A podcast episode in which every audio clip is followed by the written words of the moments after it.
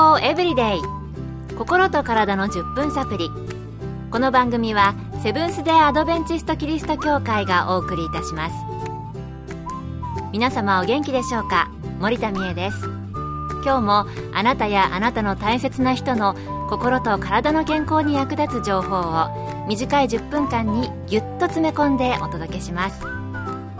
なおこの番組は健康情報番組で医師のアドバイスや治療に変わるものではなくすでに投薬を受けている方病院に通われている方はかかりつけの医師の指導のもとこの番組の情報も参考になさってください認知症、あなたはご存知でしょうか？年を取ってから発症することが多いと思いますが、最近では若年性として若いうちに発症する方もおられるようです。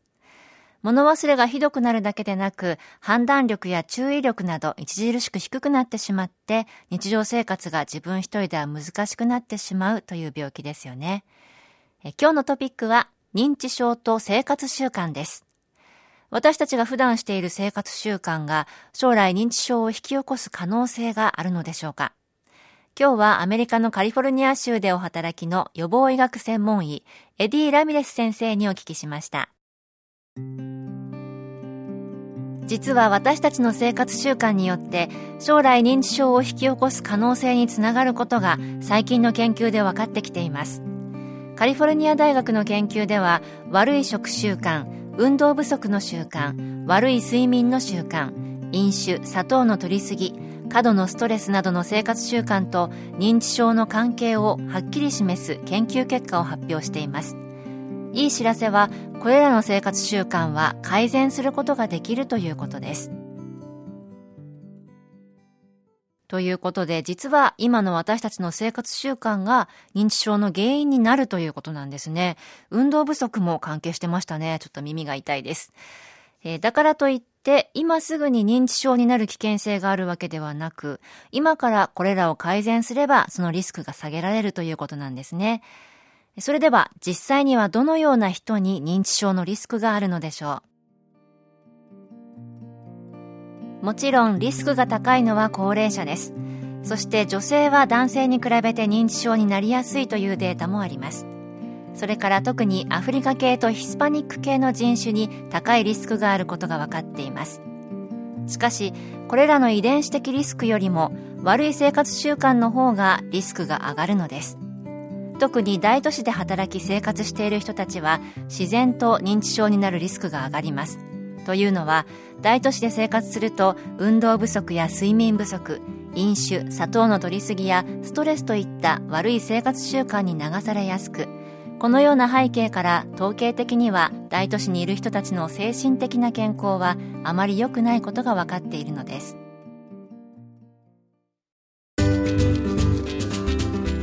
康エブリデイ心と体の10分サプリ。この番組はセブンス・デ・アドベンチスト・キリスト教会がお送りしています。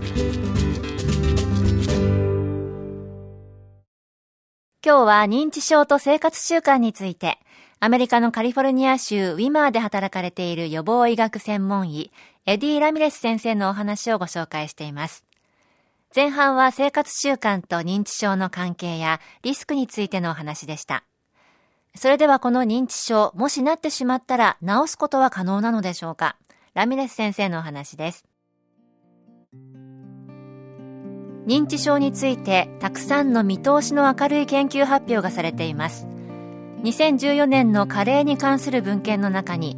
認知症は発症から5年から10年の間に集中して生活習慣の改善をすることによって回復するという研究結果が発表されています。認知症には多くの原因がありますので治療や回復に関しての答えはここでは語れないほど長くなります。しかし簡単に4つの大きな要因をご紹介します。それらを解決していきなおかつ生活習慣を改善することで大いに認知症から回復する可能性があると思います。解決するべき要因の1つ目は脳に感染や炎症がある場合です。これはウイルスなどの微生物による感染や炎症は単に中性脂肪や漂白された炭水化物を多く摂ることでも起こります。2つ目は糖毒性。砂糖の糖に毒性と書く糖毒性です。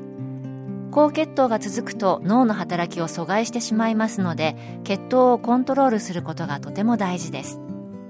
3つ目は脳の栄養不足。4つ目は脳血管の異常です。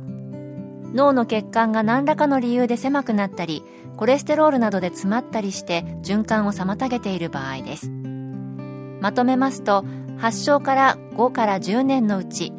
これらの4つの要因を解決した上で生活習慣を集中して改善すると認知症の回復が期待できるということです。なるほど、え、認知症は回復の可能性があるということですねまずは今お聞きした4つの要因に関して検査をして解決をした上で生活習慣の改善ということでしょうか。それでは認知症にならないための予防に役立つことはあるのでしょうか。ラミレス先生に伺いました。もちろん認知症を誘発する因子はまだまだたくさんあります。なのでこれだけをすれば予防できるとは言えませんが、日頃からできることといえば、野菜中心の食事をすること。漂白された炭水化物ではなく全粒粉や玄米などの複合炭水化物を摂ること。ビタミン E などを含む抗酸化物質を摂ること。タバコやアルコールを避け十分な睡眠と運動をしてストレスをコントロールすることなどが挙げられます。あの、私は訪問介護の仕事をしていたこともあるので、認知症は身近なものなんですけれども、ご本人の不安プラス、ご家族にもどうやって受け止めていくのかという葛藤が生じるんですよね。今回のラミレス先生のお話を聞いて、自分や家族がなったらどうしようとか心配するよりも、まずは親子で予防に取り組むことが大切ということが分かりました。今からの日頃の良い習慣の積み重ねが大切なんですね。そして認知症にもしかかったとしても、適切な検査と治療、そして生活習慣の改善によって、認知症を回復できる可能性があるということで、今日のお話参考にして、私も親や子供にも教えてあげようと思いました。今日の健康エブリデイいかがでしたか？番組に対するあなたからのご感想や取り上げてほしいトピックをお待ちしています。さてここで心の健康の秘訣をお送りする講演会のお知らせです。タイの健康ラジオ番組のスピーカーインソム博士による苦しみを幸せと健康に変える希望とはというテーマで行われる講演会です。日時は4月20日から22日金土日曜日毎晩7時から。場所は東京都杉並区の荻窪駅近く東京衛生病院に隣接する天沼協会。入場は無料です。心と体の健康の鍵をあなたにお届けする講演会です。お近くの方はぜひお越しください。健康エブリデイ心と体の10分サプリ。この番組はセブンス・デ・アドベンチスト・キリスト教会がお送りいたしました。明日もあなたとお会いできることを楽しみにしています。それでは皆さん Have a nice day!